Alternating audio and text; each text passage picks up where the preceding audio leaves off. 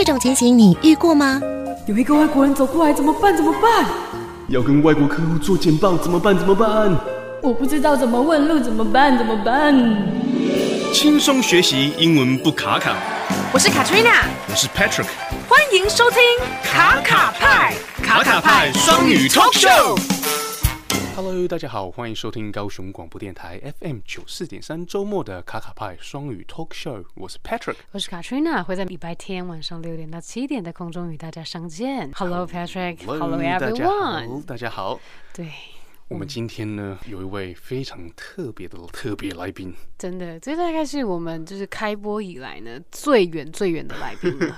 我真的是远从哪里来呢？加拿大，所以呢，就是因为是今天的来宾是从加拿大来的所以等一下我们邀请他出场的时候，可能是全程英文英文。是没错没错。哇哦，那 Katrina 帮我们翻译吗？我大概只会偶尔，因为我实在是太着迷于、在着迷于那个特别来宾的故事了。哦对对而且他的他的故事都是特别特别精彩有味，所以我是觉得听众朋友如果听不懂没关系，这集呢就当做快乐收听。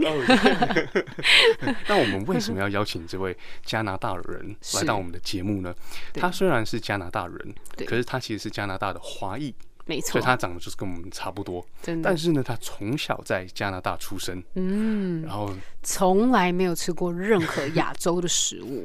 嗯，因为他生活的环境几乎都是当地的白人嘛，对，所以从小他在这个白人的世界长大，吃的就是 pasta 啊、对没错，啊没错，但是很少接触这个亚洲的文化。没错，因为当时那时候的加拿大大概没有太多华裔。嗯，就他住的地区啦。是是是，他呢，很神奇的，对就在某一年认识了一位，台湾的女生，然后就跟着爱来到了台湾。对，千里迢迢这样过来。那这个是十八年前的事情，所以这就是俗话说的“爱到卡惨死 所以呢，他在台湾已经生活了十八年。嗯，那他跟我们说，他在台湾他刚来的时候有一点点的不适应。”。没错，虽然有一些，虽然台湾是一个非常美丽啊、非常 friendly、友善的的国家可是呢，他生活在加拿大这么多年，熊熊的换了来到不同的国家，从吃 pasta 到换成控霸崩，第二，这个他 switch 家这第二，有一点快，对不对？所以嗯呢，他来这里有所谓的 cultural shock。没错，那，到底是什么让他 shock 到呢？真的，那我其实又到底是是什么让他可以继续继续愿意待在我们 这个让他 shock 的台湾？呃，很 shock 到有些事情是需要适应嘛。没错，没错那错，他来了，可能就慢慢适应。可是呢，他又找到了什么，让他觉得哦，台湾真是很吸引他。对，到底是什么东西让他心境转变的？那我知道有些什么东西，就是他现在在做的事，他算是一个教育工作工作者。是是是，那他花了很多的时间呢，其实在栽培小朋友、训练小朋友 public speaking 对，公众演说。是是是因为，他觉得这个技术是这种是技术嘛，对不对？对，没错没错，quality skill。OK，、这个是很重要的一项技能，没错没错，因为呢，要当一个领导者，嗯，public speaking 是很少重不了要，对，虽然他每一天晚上他在工作之余呢，又抽空拨出自己的时间，带领一群小朋友教他们公众演说。嗯，所超以级这个动力从哪里来？真的真的，我们等一下就一定要好好来听听他的工作。对，好，因为今天的内容非常的多，我们就先进一首歌，我们就欢迎我们的来宾出场。好的，那我们今天带来的第一首歌呢，也可能是唯一一首歌啊，因为后面 后面太多故事要讲了。这首歌呢是 Maroon Five 哦的 Beautiful Mistakes。哦，OK，好，聆听着温暖的声音，九四点三，让我有整天好心情。九四点三，分享生活点点滴滴，随时陪伴着你，你最好的默契。好啦，那听完这首歌呢，我们就要进我们的 进我们特别来宾了。Yes 那特别来宾呢，就要由你好好来接呃，请他出场了。就是 OK，Well, are you ready, Mike? Let's welcome Mike Honda. Honda. Hello, Mike. Hello, Patrick and Katrina. Hello, Kaohsiung. Woo! Wow. Okay. Fired up. So energetic. I can expect feel that, did you? the vibe already, and I have to turn his microphone down a little bit. Yeah. My apologies. Wow, so much power. yes. Of course, we're in Kaohsiung. Mike, thank you so much for coming to Kaohsiung all the way from Zhanghua, right? Sure, my pleasure. Wow. And there are a lot of things, a lot of things we would love to ask you. Okay, but before we start, can you briefly introduce yourself? Yeah, sure. I uh, I'm originally from Canada. Mm-hmm. Right now, I currently live in Zhanghua, uh, but I work in Taichung. I work at a school called Wagor International School as an environmental science teacher. I'm also a member of Toastmasters in Taiwan. Mm. I'm a member of Taichung Toastmasters Club in Taichung, the best Toastmasters club in Taichung. I hope you guys are listening right now. One of the best. I also have two gavel clubs and one youth leadership program through Toastmasters at my school. Wow. Yeah. That's a very comprehensive self introduction. Yeah, that's thank you. right. Concise and informative. So, would you like to translate that, Katrina? Okay. Just briefly. OK，Mike、他是从彰化千里迢迢过来的。他呢，目前呢是在，因为他住彰化嘛，但是他的工作其实在台中工作的。那他其实，在台中做什么东西呢？这个也是我们就是匪夷所思的，就是他是因为 Toastmaster，但他刚才是没有讲到啊，但是是他只是因为 Toastmaster 而有这样的工作。那他是做那个环境，算是环境科学的老师，Environmental science，对对对而且在一没错届非常知名的学校，威格。没错嗯拜托，，It's 你 a school for privileged kids。没 money，没花多利利。Yeah. 对，所以这很很重要。他所以他就在台中工作，而且他还在台中 Toastmaster，看来他叫的很大声。我听到台中最棒的 Toastmaster，他说是全台湾最棒的。全台湾啊，对对对。但是你有补充嘛？就是我怕大家会来骂。是是是，Well, thank you so much, Mike. So, bet. um, you grew up in Canada, right? I did. I was born there. I grew up there, and I am what people say a banana. Yellow skin, white on the outside. And what was it like? You you categorize yourself as uh, uh, more towards the Western culture or your Asian heritage?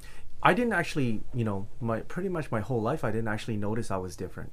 You know, I mean, I grew up with just people. I just, you know, we didn't really I didn't actually really see color, you know. Mm, right, right. E- even though where I grew up, uh, I was only the Asian student in class, right? I think in the beginning, I you know, I did notice I was different because you know kids kept coming up to me saying, "Oh my God, he's got like black hair, brown eyes." You know, everybody else has blonde hair, brown, green eyes. You know, but after that, I you know.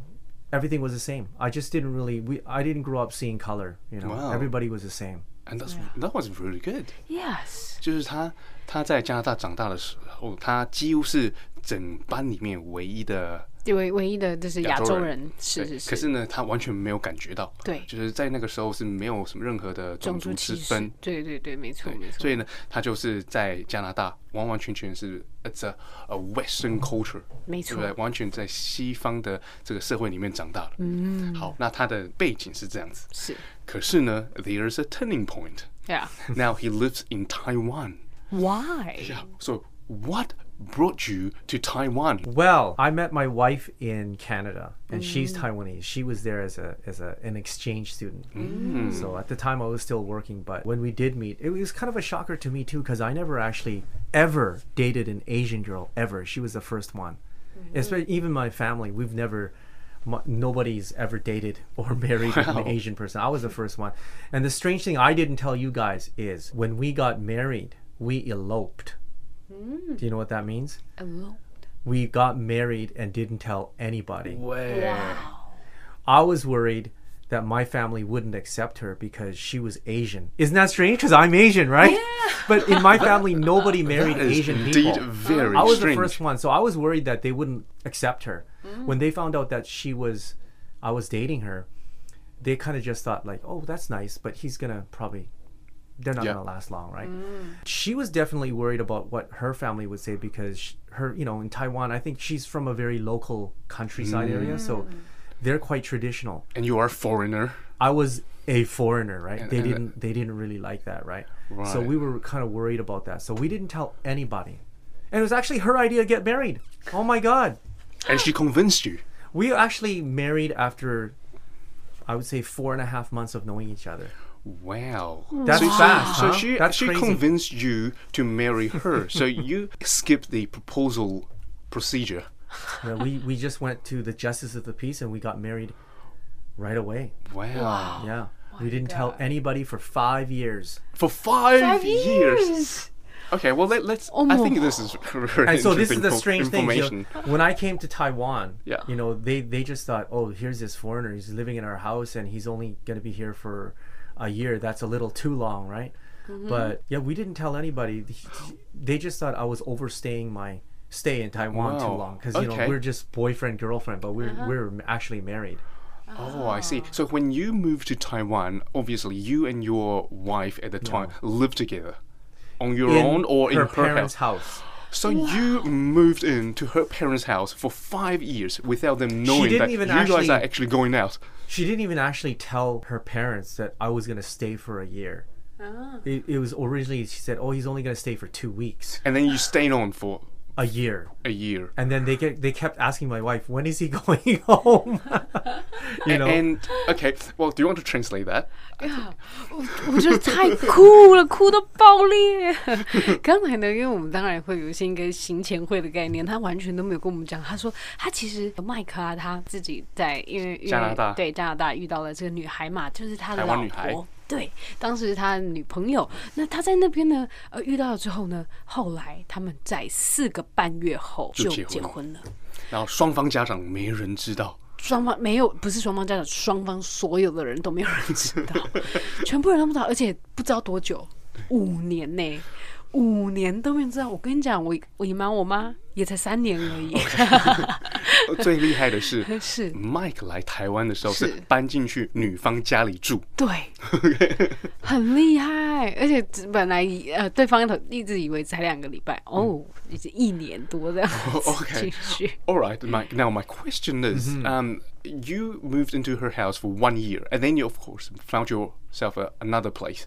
yeah. This the the thing is, um, after a year, I don't know why I never went back. I think it's really because. um, my wife wanted to stay in Taiwan, and ob- obviously we were married, right? And I wanted to take her back to Canada, right? But for some reason, I just ended up staying, and I don't know why too. It's just kind of strange because I really had such big culture shock. Yes, and just even finding a job and stuff and assimilating with Taiwanese culture, yes. it was really tough for me. I had it really tough. I think tougher than other foreigners, and it was really hard. I was always complaining and hated everything about Taiwan. I just didn't like it at all. I don't know why. To this day, I still don't know why I stayed. The only thing I can think of is because of my wife, Because that was the only of love. because of love. You know? Okay, so you moved here, and um, your upbringing was 100% Western, and there are a lot of things that shocked you in Taiwan. What are those things? I would say food. it would say the way people think. You know, the Food, one. like, oh, what's this white fluffy stuff? It's called rice. yeah, you know, just just living in Taiwanese society, everything was different. Just the roads, the buildings, the way people. Well, obviously the language, you know, Yes. their mm. culture, everything was just didn't make sense to me. It's not that it was different. It it didn't make sense to me. And the longer and longer I started living here, the more and more I started to hate it actually. Mm-hmm. So I purposely found things that made me have some comfort living here. And one of them was working.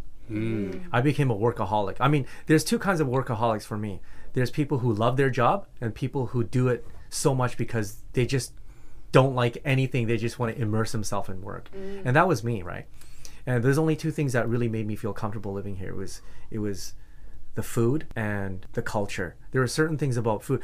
In the beginning, I, I wasn't even eating Taiwanese food. I was eating McDonald's and pizza, tea drinks every day.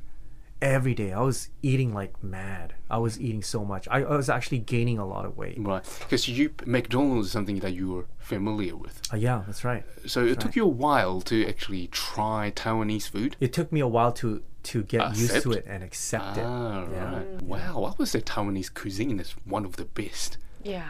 It is now. it is now, and now now. you love it. Sure, I love it. I actually don't even eat a lot of Western food now. Yeah. Your wife converted you. Taiwan converted me. wow. Uh, Yeah. You know, when I think about my wife, I think about Taiwan. Taiwan's the place that really is the place where I really changed. So I think now it's a for me when I think about do I really want to go back to Canada? I say to myself, no, I don't want to go back. I, I you know, when you go through some difficulties and you overcome challenges, I mean that is the place where you feel like that's your home yeah. Mm-hmm. because you changed. Yes. It's a turning point for you, right?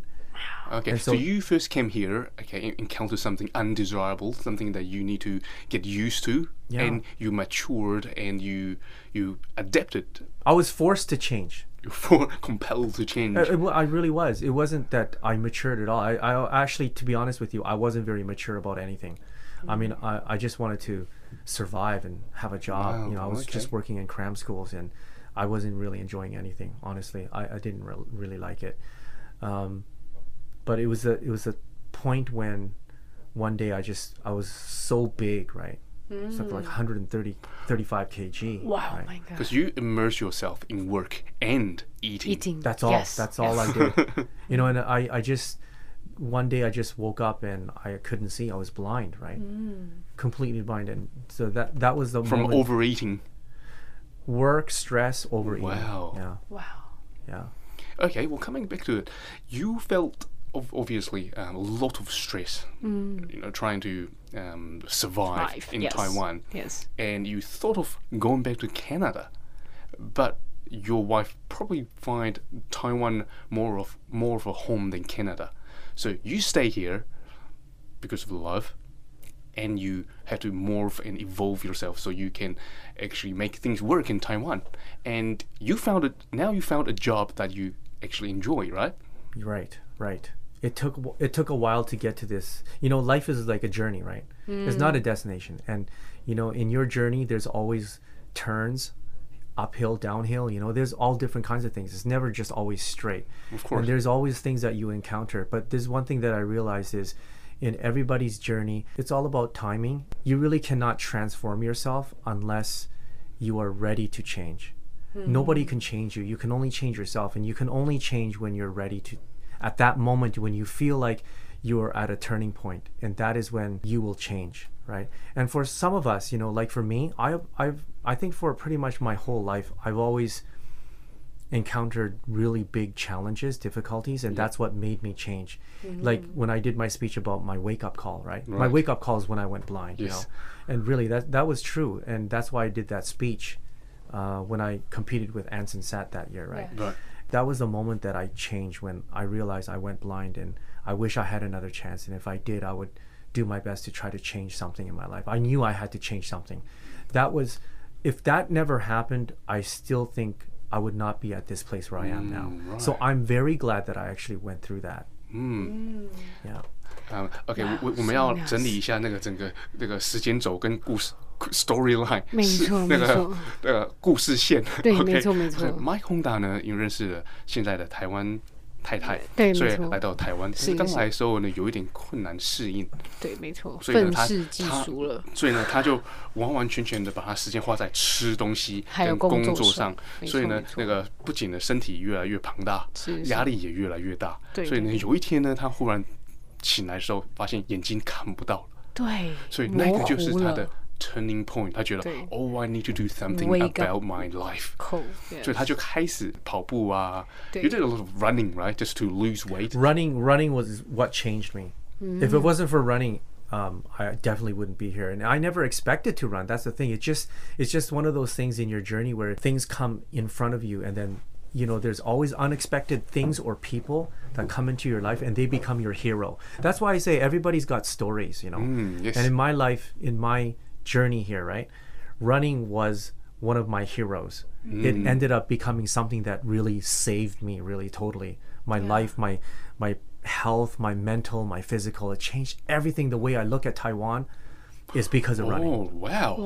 OK，所以呢，一切 这个一切的救赎从哪里来呢？从跑步。没错，没错。他一开始来觉得嗯有点难适应啊，是是就是有些东西在台湾他看的好像不大跟之前不大一样。对，看都很看不顺眼。对对对，跨流北宋。对对对。但是呢，从哪里开始改变呢？有一天他醒来，因为就眼睛看不到，对，就是可能吃的太肥胖，压力太大了，所以呢，他开始跑步。嗯。然后呢，他就因为开始跑步，就比较更深层的接触了台湾这块土地，然后他就爱上了台湾。没错，而且我觉得麦克他讲很好的地方，其实他是在讲说，其实我们人生其实从。因为遇到了困难，其实你真的永远都不知道到底什么人会是你的那个呃，应该说救世主的概念。但是总之进来的东西，他因为他就觉得自己一定要改变，而他其实以前非常讨厌跑跑步，可是他却愿意为了这也改变。但是他跑下去之后，什么东西都跑跑开了，就是不管是心境啊，或是什么，一切都开了，所以他的人生从此大改变。对。所以他面临的任何的困难，就这样慢慢的迎刃而解。对。所以呢，现在我要问他另外一个关于困难的问题了，是，就是说他们在什么样的状况之下跟双方父母说我们已经结婚五年了？OK。还是你帮我问好了。你问，你问，你问。I might get this question for you. When we now we're talking about sorting out problems in our life. Okay. Obviously, you kept a secret for five years. Okay about your Yeah. marriage Mhm. so at what point you decided to to break Tell it to it, yeah. your your parents and parents-in-law i mean it gotta be because after problem. the year expired, you know, and I was still living in their house. Yeah. They kept asking, when is he going home? When is he going home? Is he homeless? Does he even have a house in Canada? Does he? Where is he from? Why isn't he going home? So finally, we just kind of just said, well, he's just gonna stay a little longer. He's got this job. He can't leave, right? They just knew that I was just miserable all the time, right? And why was he staying here and stuff? After a few years, you know, you just my wife was ready to just tell them. I said, "Oh my God, if you tell them, I'm definitely gonna be kicked out." and uh, she said, "Don't worry about it." And she finally did tell them over dinner, and I didn't know that she did it because she's speaking in Chinese. I didn't understand, and they were all sitting together, and she just said it just like just nonchalantly, just like nothing happened, right? And then there, I when she did say, "Oh, I just told them now," hmm. I just stopped eating. I was almost choked. I said, "Oh my God." Did they say I've got to leave? No, they said they're okay with it. I said, "What happened?" They just said, "Well, they kind of knew something wasn't right." Like, we hmm. kind of felt like you guys were acting like married couple, right? and so when they found out that I was actually married to her, they said, "Well, you know, it's already done with. We actually do like him now, you know." Oh, right okay And so, so- they knew something was fishy They knew, yeah, of course. You know, we were holding hands everywhere we went, you know, and we went everywhere together. We were ah. living in the same room together. We just didn't have our own place, right? Yeah, Yeah. yeah. But when they when we, they actually found out that we were married and everything was getting more stable and set up, Yeah. right? Mm-hmm. I actually didn't like living with them. I was in a position where you know when Taiwanese people then they get married, right? The wife doesn't want to live with mother-in-law. Yeah. I think Yeah. a lot of women Yes. have this problem. I had the opposite problem. I had to live in my wife's family's house yes mm. right? And I didn't like living with them because Yeah. I felt like I had no privacy. exactly yes They wanted to do everything for me. They felt like I was handicapped, like I couldn't do anything on my own. right? They were just always in my business, doing stuff for me, and oh, it just went drove me mad. Mm. So I think I did have a lot of arguments with them, and it just caused in a what lot of problems. They were they were saying it in. Chinese. I was saying it in English, and my, my wife would be the mediator. Oh, you know, we had lots of cultural differences, and that was the it thing. must be difficult for your wife misunderstandings. I would make a salad at home. I would come home and try to eat it, but by the time I get home, the salad would become a stir fry. I would say, "Who did this?" Oh, my wife thought you you were really poor. You didn't have time to cook it. You don't know how to cook, so she cooked it for you. I said, "This is a salad." you know, we had lots of cultural differences. yes Lots things like this. You know, it drove me mad. So not only you have to adapt to Taiwanese culture, and the the parents living with you, they have to adapt to you as well. Yeah, even my neighbors had to adapt to me. You know, I I, I went to the uh, all I always went to the same places to get food, and I still remember going to the same tea shop for two three years. That lady loves me, but she knows I never speak. Mm-hmm. I just can't look at them. I always just choose the same drink every time. So when I drive up, she already knows what I want. I just go like this, and she says this, and she just has my drink ready. I just leave, right? Yeah. And then one day, I took my wife there, and she was so glad to see my wife. She's talking to her and said, "Oh, your husband is such a nice guy. Oh, I see him all the time. He comes and now he finally brings you and stuff." And she just said to my wife, "Oh yeah, what school does he go to?" And my wife said, "School? He's not a student." and she said, "No, I, I." You know, she said, "What? What school?" She meant like a special, like a school for retards. She thought that for years she thought that I couldn't speak because I was You were mute. I, I was a mute person, like I couldn't speak, right? I was so embarrassed. I said, "No, I'm a foreigner. It's not because I can't speak." Yeah, because you look like us. Oh, it was crazy. I had was- lots of crazy stories. That's like funny. that. 就是那个很可爱。 哦这个故事呢，就是发展到这个，就是有一天呢，他老婆就坐下来，已经准备好父了母说了，说啊，其实我们已经结婚了。而且他还是好好的吃啊，但是因为他听不懂他老婆在讲什么，呃吃吃吃到一半，他老婆突然就说：“哦，我讲完了。他”他 要那个 gay 掉，啊，然后非常 peaceful，是嗯很和平的。对，没错。那那当然，他们在他 Mike 住在老婆家里，就有一些的小插曲了，可能那个 culture 不太一样嘛，文化不同，可能他。啊，准备了个沙拉放在那边没有吃，那晚上回来就变那个那个炒 炒青菜，了，没错。然后去隔壁的早餐店买东西，对。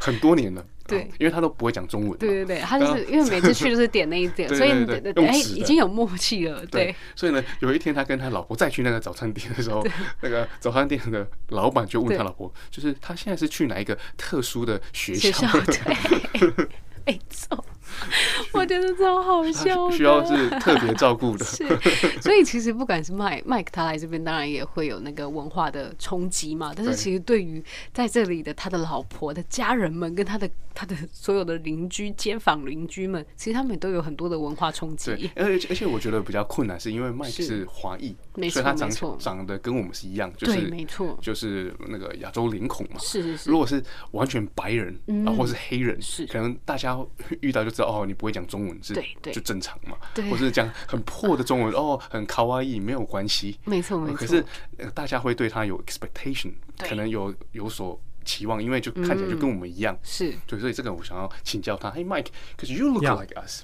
So do you think people in Taiwan would have higher expectation from you as opposed to say white foreigners? I think for for people outside, if they don't know me, they they kind of they're they are confused. They're confused. Some people think that I'm maybe just speaking Chinese uh, English because I'm trying to show off. You should try to be posh. yeah, but uh, you know, some people they're just confused. They don't know what to think. They think I'm from another planet.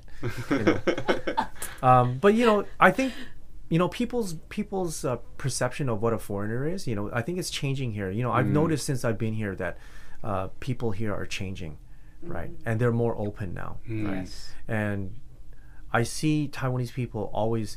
There's one thing that never changed since I've been here. Taiwanese people have always been really friendly. oh yes. Yeah, extremely friendly. And I, that's one thing I can say about Taiwan is really shines about people here is they're quite friendly. Mm. And I really noticed that even more when I started running because when you when you run through different villages and, and mountain areas and stuff, you know, you you really see how friendly people are. They I'm running and people will drive up to a store. I don't even know these people.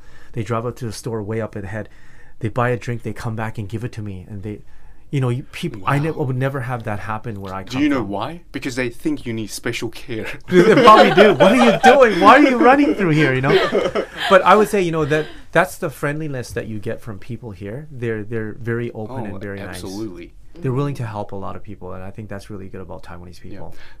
So uh, that's actually my next question. So Yeah. you stayed on in Taiwan, Yeah. and of I was gonna ask, what did you love about Taiwan? So people was one of it. Anything else? You mean when I first be- came here? Yeah, when you first oh, and, and now, because now, now you, you fell in everything's love with. Taiwan. All the stuff that I um, used to hate, you love now. I totally love, and it's not because I force myself. Like I say, it's about timing. That's one thing I realize is you can't force something on people. You just have to wait for them to have their own timing and to Ah, get okay, it kind of worked like s- stinky tofu for me. Mm-hmm. Stinky tofu. Yeah. Hmm. Durian. Durian. You know, just wow, just everything. Like everything I used to hate, I just completely love now.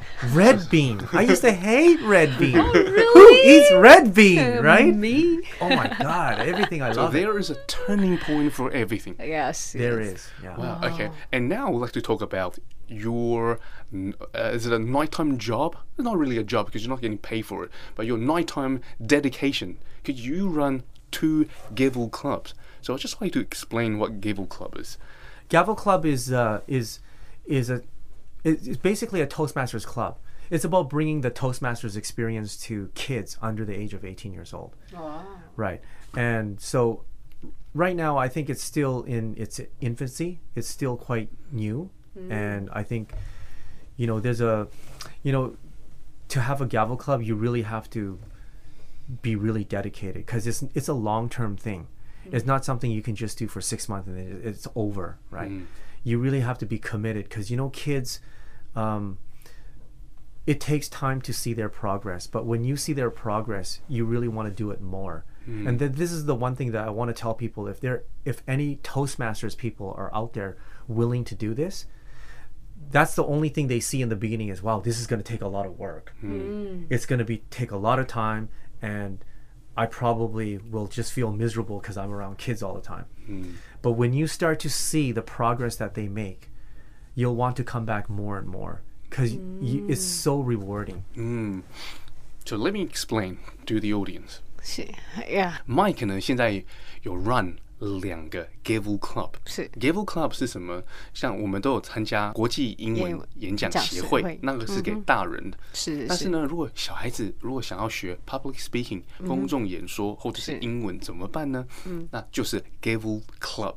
那 Gavel Club 呢，这个是一个很吃力不讨好的事，就是你要去组织一个 club，Club，让很多的小小孩子在十八岁以下，甚至有些更年轻来参加。那你没错。那你不只要 babysit 这些小孩，嗯哼。呃，当那个保姆，然后呢，又要教他们如何公众演说。对。对小孩子来讲，上台讲话五分钟到七分钟，其实是有很困难度的没错所以呢，如果要组织一个这种的 club，是要嗯非常非常的有耐心。没错，那 Mike 一定是看到这里面的价值，是让他在几乎每一个礼拜的每一天晚上，嗯，都在做这个事情。是是。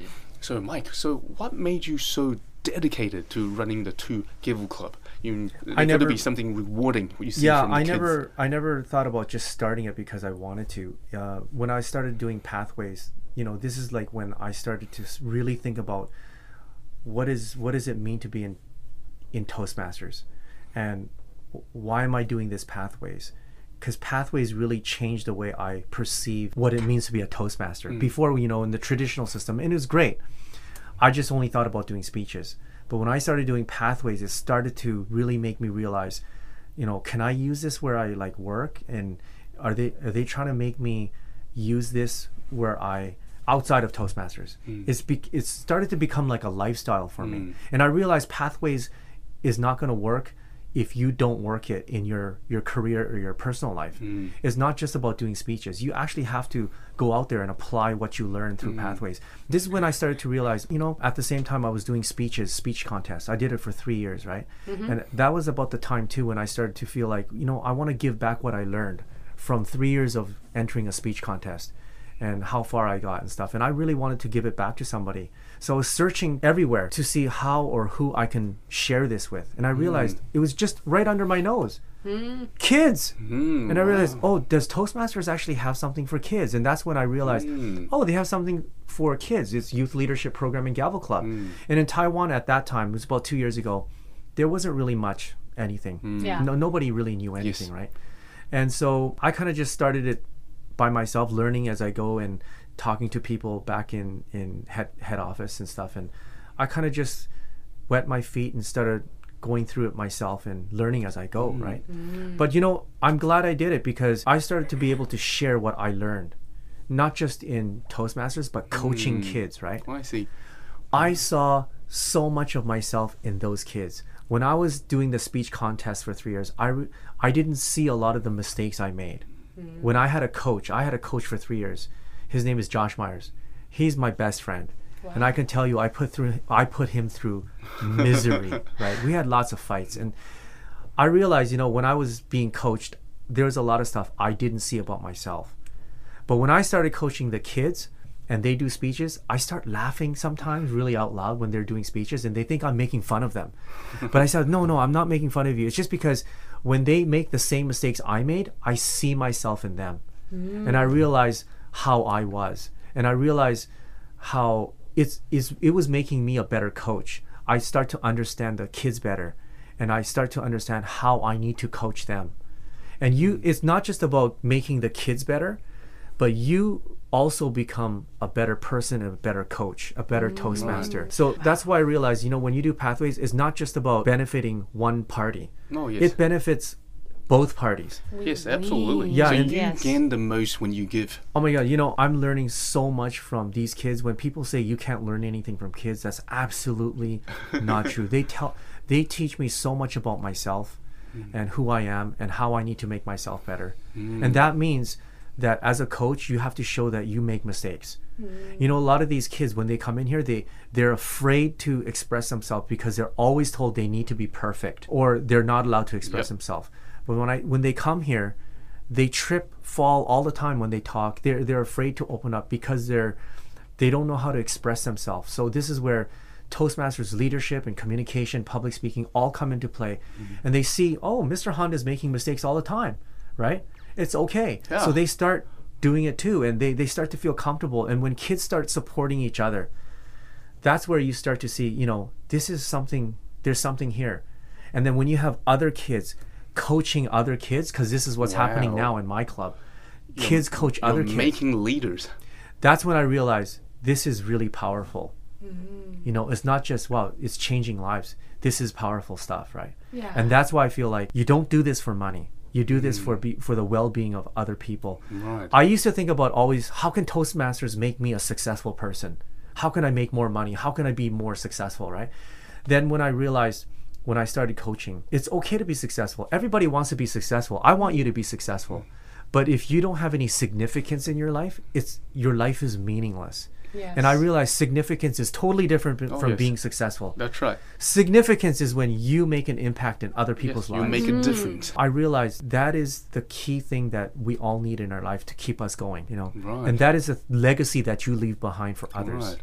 Well, incredible stuff. Yes. I learned that from doing Toastmasters, from Pathways. Katrina，交给你整理一下这个故事了。哇，这个故事非常非常的重要。我们就应该说，他到底就是为什么？像你刚才问的嘛，为什么那个麦克呢？他会哦花这么多时间？那到底是能得到了什么东西呢？花这么多时间呢，在带领一群小孩，孩子教导他他们如何公众演演说。嗯对，到底他得到了什么？他为什么会付出这么多时间？其实他就是从这，他其实就是从这些孩子上面看到了很多东西，再加上他刚才讲到非常重要，就是他发现其实教这些孩子，他自己也成长了好多，就是他可以从他们身上看到自己曾经犯的好多的错误，常常就是这些孩子在教他变成更好的人，还让他也让这些孩子变成就是更好。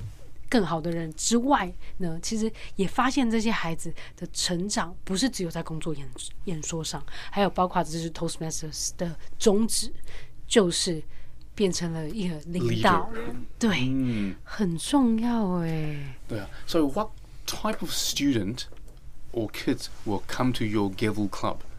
Crazy, right? Why would they want to come to us? Like That's a right. Why public wouldn't- speaking Why thing, wouldn't right? they just stay home and play Switch right. You know, the thing is, we have lots of after school programs at my school, Wagor, right? Yes. And, you know, we have lots of different activities. You know, we have STEAM, we have violin, all the interesting stuff, soccer's too, oh, right? yes. And when I first started, we only had about eight kids, one once a week. And then it just snowballed. I've, I've been doing this at Wagor now for almost two years now. Mm. And now I have, a, I have over 50 kids. 哇！所以他一开始呢，只有八个只有八个 That's 小孩 Gavel Club alone. Yeah. I have another one that's youth leadership. That's separate, right? Yes. So it's it's just become so big. All these kids, I in the beginning I used to ask the kids, "Why are you coming here?" I don't know. It's just because I like you. That's it. But now it's like, why do you come here? Oh, because I want to learn how to speak better, right? Wow. And, And it's you know coming what? from a kids. That's It's incredible. not it's not the talented kids that always used to come. I used to get a lot of kids who were troubled. You know, they had a lot of family problems or something, right? They didn't get along with other kids. I used to have kids who just never got along with anybody, who just felt like they, they didn't have any confidence in themselves. And this is when I realized, you know, um, what I'm doing with the kids is I realized is really important because it's not just about teaching kids in class. It's about you're making an impact in their kids the kids' life. you hmm, know, not- I had kids. I had one kid that had such a terrible temper. Every time he lost, he would just go into a fit of rage, throw chairs. He would get. He had to go to the doctor because he had this temper problem. And then one time I sat down with him. I remember that he uh, he's now the president of one of our gavel clubs. Wow. He's now and he- one of the ones that coaches the other kids. and, and he controlled with fear.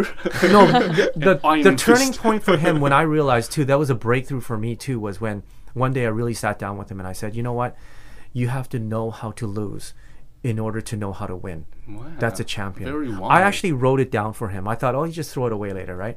And then I realized a few weeks later, when I was walking by, he had this moment where he almost got upset. The kids came and told me he's gonna blow up, right? So I walked by. He was in the hallway, and he was sitting there. He, I just saw him because I was gonna go talk to him, but I stopped. I saw him open up his pencil case, and there was that little note I wrote for him. He was sitting there reading it.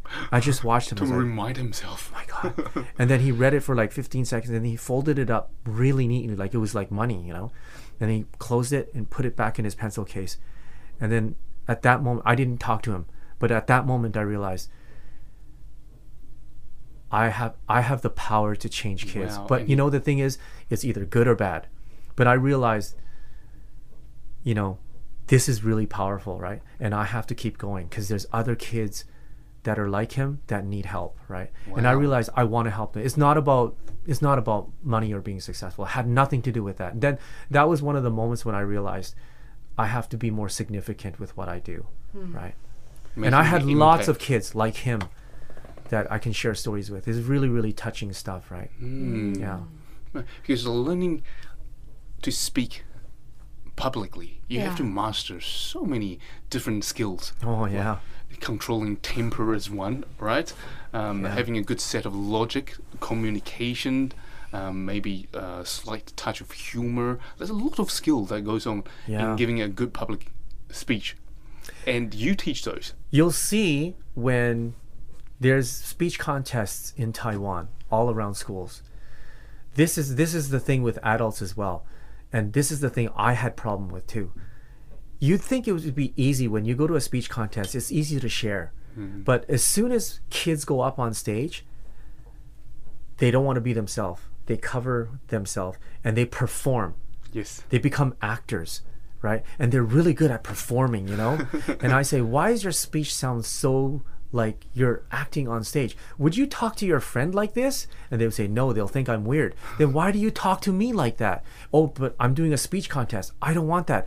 I want you to come up on stage and talk to me like you're talking to your best friend at a tea shop saying hey you know what happened guys?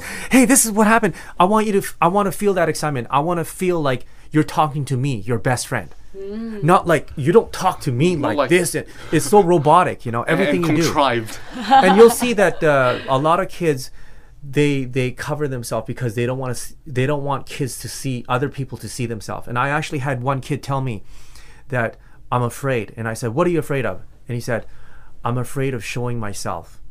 Right? I said, "But that's exactly what we want to see." Yeah. Right? But that was it. And he said, "That was that's my greatest fear." I was like, "Wow." Showing right? themselves. But I said, do it, try it. And you know, this is the thing. This is now where some of my kids are starting to really come up on stage and just be themselves. That is the greatest. That's the greatest kind of speaker is when you can go on stage and just show yourself, be who you are, and show your Authentic. authenticity, right? Not a performance, right? And I I realized that I had this problem too. And I didn't actually start to see that when until I started to see my kids have the same problem. That's exactly why I knew how to help them solve this problem, right? And it, it's I think if you want to be a better speaker, you should also coach somebody because you will see some elements of yourself in those Yes. people and you will also know how to help them and you'll see you'll see how to help yourself as well Mm, okay. Right.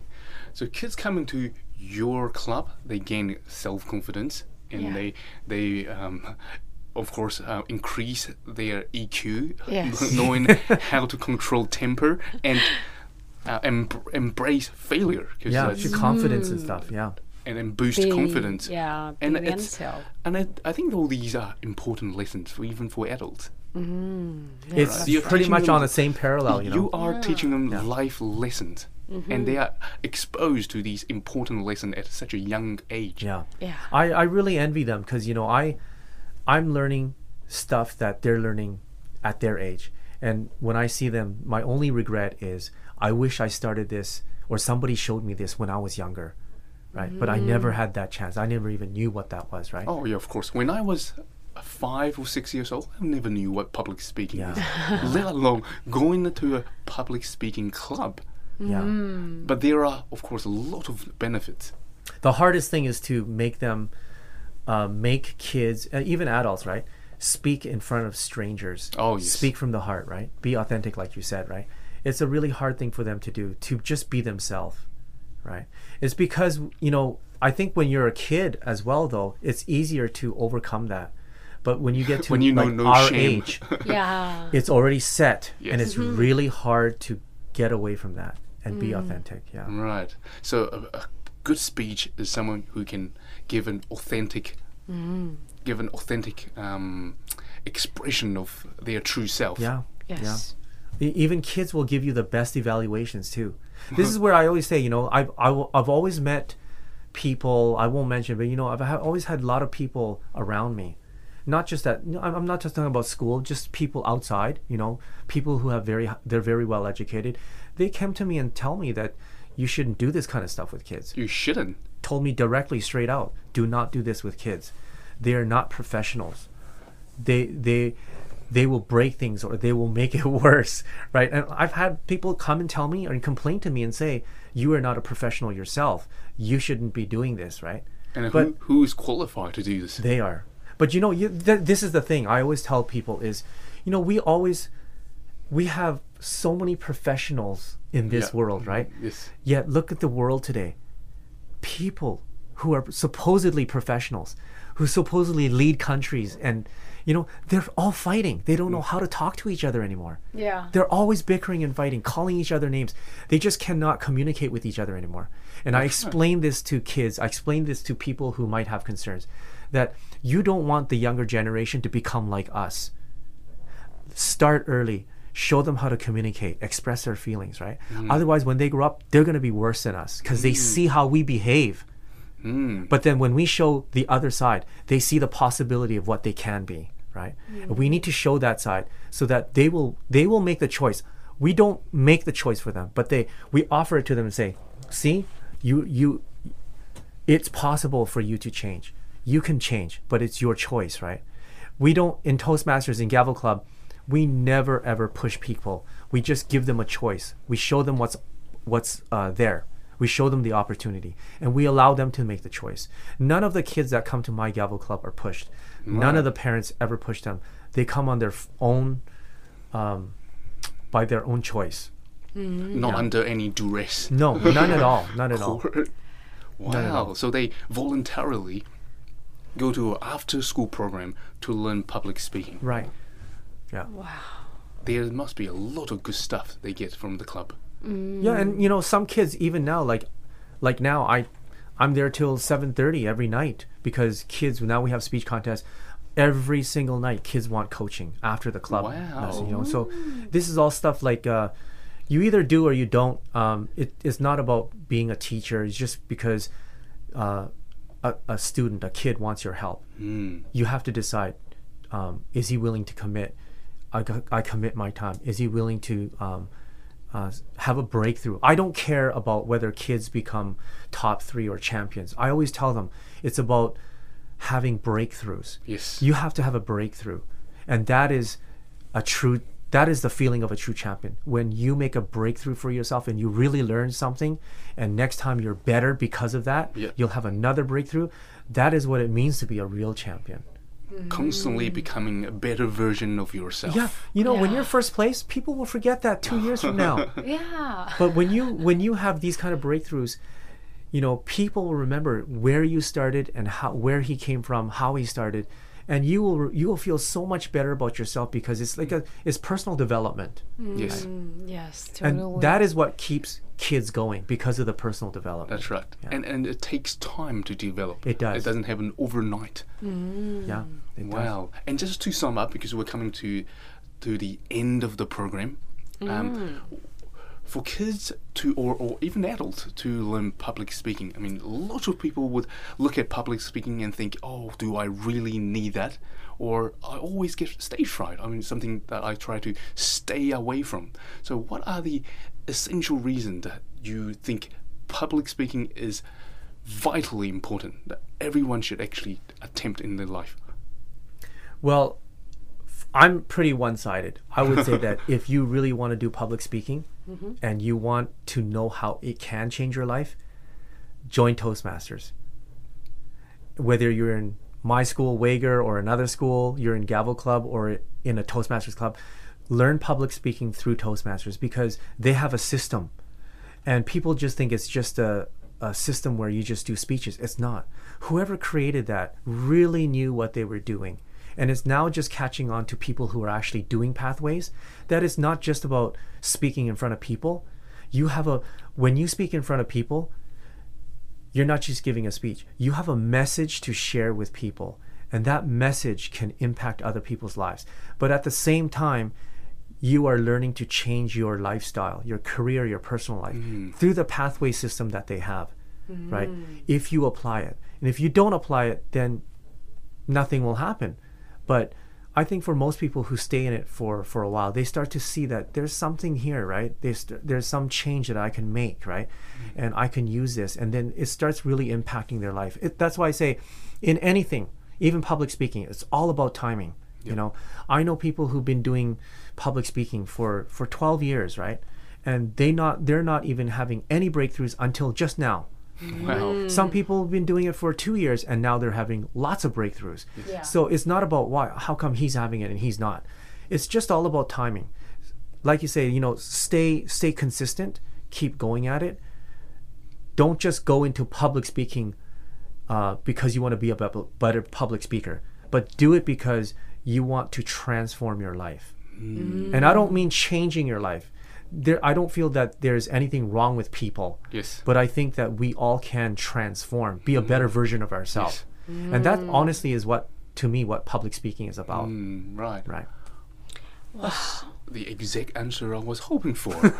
Transform yourself. Yes，哇，很棒哎！就 Mike 今天真的带来给我们很多的东西。那没错最后最后呢，就是要呼吁所有的听众朋友呢，基本上 你想要 transform yourself，那应该应该就是说转换。转换对，转换可能并让你让你自己的那个不管是事业还是各方面变成一个更好的状态。嗯真的很欢迎大家参加 Toastmasters，就是国际演讲讲协会。没错没错，你可以不要去英文的也没有关系，你也可以去中呃中文啊、台语台语啊、日文也都有，嗯全部全台湾，大家只要上国际演讲协会，大家上去找呢。让自己有一个更好的人生，哦，好像不知道到到底是怎么样的节目呢？